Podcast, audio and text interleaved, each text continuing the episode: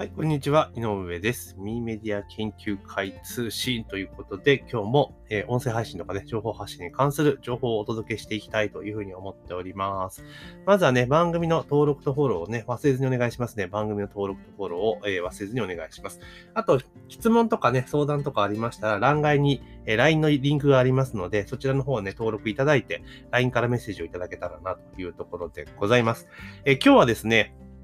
ちょっといろいろ広告で集客をね、えー、音声と集客絡めて集客をしていく中で、ちょっといろいろね、今いじくり始めたりとか広告出し始めていますので、まあその途中経過というか、まあどういう事業でやってるのかみたいなことを話していこうかなというふうに思っております。で、まずひょっとしたらお気づきの方もいらっしゃると思うんですけれども、えー、この番組のですね、えー、サムネイル画像ですね、あの表紙画像みたいなのありますよね。あのカバーアートってポッドキャストでは言うんですけれども、その画像をね、ちょっと変えました。今までちょっと私の自分のね、え写真となんかテロップを入れてるような形にしていたんですけれども、今後この先ですね、えこの番組に直接、この番組を宣伝する、あの、広告を、えちょっと出す方向で今準備を進めているので、あの、基本的に自分のね、そんな自分をこう、前面に出してってことはね、ちょっとね、やらないので、あの、いろんな人がね、ちゃんと、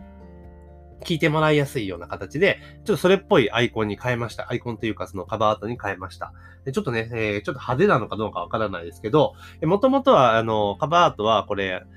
広告でね、今集客を準備して始めてるんですけれども、その、この、要は音声配信ネタでのね、コンテンツ作りを今進めていて、で、その集客用にやってる、あの、レポートのタイトルの表紙画像をちょっとカスタマイズして、まあ、作ったようなものなんですけれども、まあ、それに変えたというところをやっています。で、今、えー、広告をですね、あの、まあ、直接ポッドキャストに流し込む広告っていうのはもうちょっと先になるんですけれども、その前段階として、要は音声配信を使って、始めましょうよっていうコンセプトで、あの、音声配信に興味ある人のリストを今から集めにかかっています。で、その前段階として、その広告出す上でですね、あの、いきなり、あの、ターゲットを絞って広告出すってのは結構リスキーなんです SNS 広告の場合は。なので、まずは広告を出すための準備の方向を出しているという、えー、すごくまどろっこしいやり方なんですけれども、それで今やっているという状況です。で、えー、昨日で2日目が終わったのかな。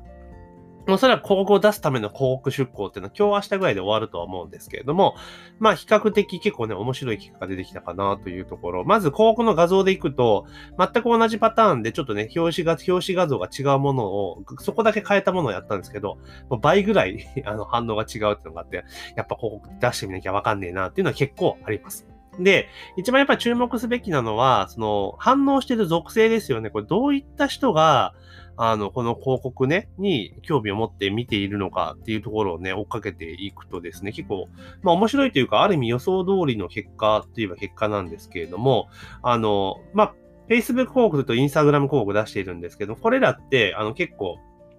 なんていうかな、あの、いろいろ属性とか情報取れるんですよね。で、見ていくと、あの、私自身は、えー、この音声配信系の需要っていうのは、ボリュームゾーンっていうのは基本的には、まあ、40歳以上の女性って踏んでるんですよ。40歳以上の女性にすごくニーズがある。もしくは潜在的なニーズがあるっていうふうに私は踏んでいます。で、なんでそういうふうに思うようになったかっていうと、あの、ストア化で、えー、音声配信の講座をやっているんですけれども、そこで参加される方々の受講者生、受講者の皆さんの声とか、あと参加されている方の属性とか見ていくと、まあその傾向顕著なんですよね。男性よりむしろ女性の方が多いと。まあもともとストア化自体が女性ユーザーが多いっていうのはあるんですけれども、まあそれにしても女性の方が多いっていうことが、やっぱり一、あ一番の要因かなと。あとやっぱり年齢的なことを見ていっても、あの、40代以上は非常に多いというのが印象的でしたね。20代で受講された方ほとんどいないですね。うん、いないです。やっぱ20代とか30代ぐらいの方々は、あんまり刺さらない。音声だけの声だけの情報は刺さらないんだけども、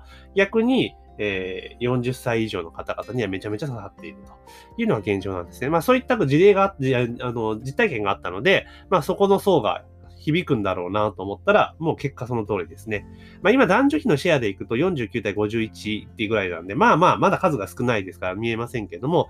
あの徐々に女性の方にシフトしているような印象を持っています。で、年齢層も、あれですね、えー、ボリュームゾーンが、反応してるボリュームゾーンで見ていくと、一番多いのが45歳から54歳。で、その次が、え、55から64。で、その次が、え、35から44ですね。で、もう、あの、24歳以下は反応してないみたい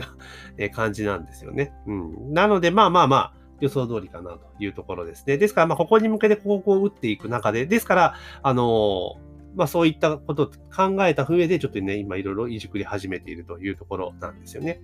で、この広告で結局ですね、まあリストを集めていって、まずは第一弾、これ2つのことがあって、一つはその自分のポッドキャストの番組の認知度を上げるための報告を出していきます。この先ね、まあちょっと今や手ついてないですけど、やっていきます。で、それとは別に、音声配信で昨日の音声で話しましたよね。あの、音声で全てを完結させるためにっていうので、その、集客から何か何までっていうところを、えー、最終的にはコンテンツにしようとしているんですね。で、今そのテストで、要は、その、こういった音声のもののコンテンツを作っていて、そこでちゃんと商品が売れていくかどうかっていうのを今確かめているフェーズなんですけれども、まあ、それをやっていると。で、広告を出していって、まあ、ベタのやり方です。1個は、え、広告出して LP 飛ばして、で、そこから、え、メールアドレスをいただいて、で、音声コンテンツのセールスをし、音声コンテンツの始め方の教材のセールスをして販売するっていう一連のスキームをやります。で、これが第1段階。で、第2段階目は、え、今度は、えっ、と、その、音声派、これはこれでね、続けていきますよ。その今言ったスキームはずっと続けていって、あの、見込み企画集めでずっとリスト集めをしていきます。で、もう一個 B パターンでの今回考えていて、で、それはどういったものかっていうと、あの、さっき言ったこの、ポッドキャスト、この番組はちょっとね、今後キーにしていくと予定なんですけれども、まず今までさっきのやつは広告で、要はリストを直接集めるってパターンだったじゃないですか。そうじゃなくて、そのパターン、もう一個の B パターンっていうのは、このポッドキャストにアクセスを集める広告を出します。うん。だからまずは音を聞いてくださいねっていう立て付けにするんですね。立て付けにしていきます。で、で、この音を聞いてもらう中で、こう番組の中で、えっ、ー、と、この、例えば、まだちょっと準備してないからやらないですけど、えー、この放送を聞いてね、私もちょっと音声配信始めたいなと思う方は、音声配信の始め方の小冊子をプレゼントしてますので、えー、音声の概要欄にリンクがありますが、そちらの方が登録お願いします。っていうので、どんどんどんどん、たまに、毎回毎回音声の中で、そう、アプローチをしていくと、言っていくと。で、そこから、その、登録されたら、基本的には、その、さっき言ったレポートを、今、や、普通のメール、従来型でやってるもののレポートを渡すってことをやってきます。で、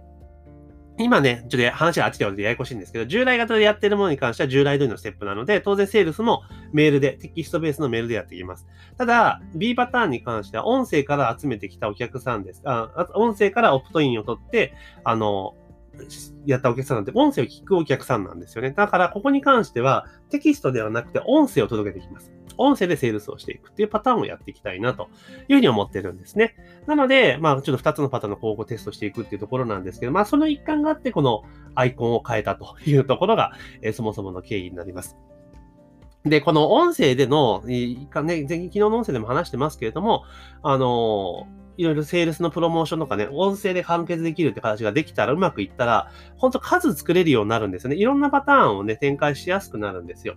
で、下手をすると、このパターンでいくとね、音声のパターンでいくと、あの、LP すらいらなくなっちゃう可能性あるんですよね。LP も簡単な概要だけでよくて、で、商品販売するときも、商品の魅力解説とかそういうのって音声で全部できるじゃないですか。ね。だから、最終的にじゃあこちらの商品どうぞってなったときには、もう商品の中身と、中身の内容と、あと決済ページだけで全然 OK だったりするわけですよね。そうすると、あの、コンテンツ制作に時間が取れるようになるんですよ。逆に。で、今までだってこのやろうとすると、えー、まずね、あの、ほ、教材本体作りますよね。企画を考えます。で、本体作ります。で、それに合わせたリスト取りをするものを作って、LP 作って、セールスシナリオを作ってとか、結構やることいっぱいあるんですよね。だから、こう、大型案件とかやろうとすると、まあ、年に4回頑張れたらいいかな。四半期に1回できたら優秀かなと。私の場合って年3回がマックスかなってとこなんですが、これがそれこそ2ヶ月に1回ぐらいのペースでできるし、むしろそのなんていうかな、3ヶ月に1回でも無理なくできるかなっていうところありますよね。で、しかも、えー、売る教材のね、質は高めていくこともできるので、なので今度ね、積極的にこの音声を使った、まあ、集客をやっていくっていうところで今準備を進めているというところになります。で、広告を出し始めたら、えー、予想通りの反応があったというところなので、で、本当音声ってすごく注目されているんですけれども、なかなかまだまだね、踏み切る方少ないんですよね。で、これ YouTube も10年ぐらい前でこんな状況だったんですよ。うん。あの、早い人は始め始めたかなって感じで。で、この、なんだろう、盛り上がりそうかなって YouTube 今後熱いよねって言われててから、火がつくまでに大体3年か4年ぐらいかかってたんですね。YouTube の時代で。うん、かかってたんですよ。ただ当時と今ってその情報量が全然違うので、まあ、4年かかることはまずないと思うんです。下手したらもうここから今年中もしくはね、1年後ぐらいには確実に音声配信でかなりドーンとね、メインストリームになるね、可能性が非常にあるので、まあ、始めた方がいいかなと。で、当然、そのメインストリームで稼ぐっていうのも当然あるんだけれども、当然ビジネスの鉄板じゃないけれども、その周辺ですよね。周辺で稼ぐのが一番儲かると。要は、通橋ビジネスを展開するのが一番儲かるわけですから、なので、まあそこに向けてね、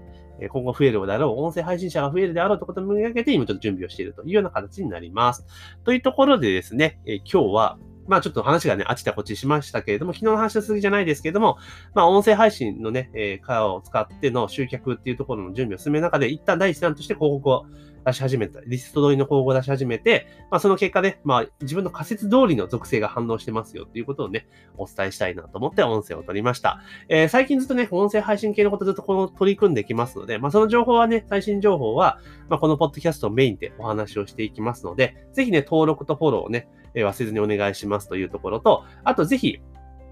あの、質問とかね、ありましたら LINE から、え、いただければというふうに思っておりますので、ぜひね、え、引き続き、え、ご視聴いただけるとありがたいなというふうに思っております。というところで本日の配信は以上とさせていただきます。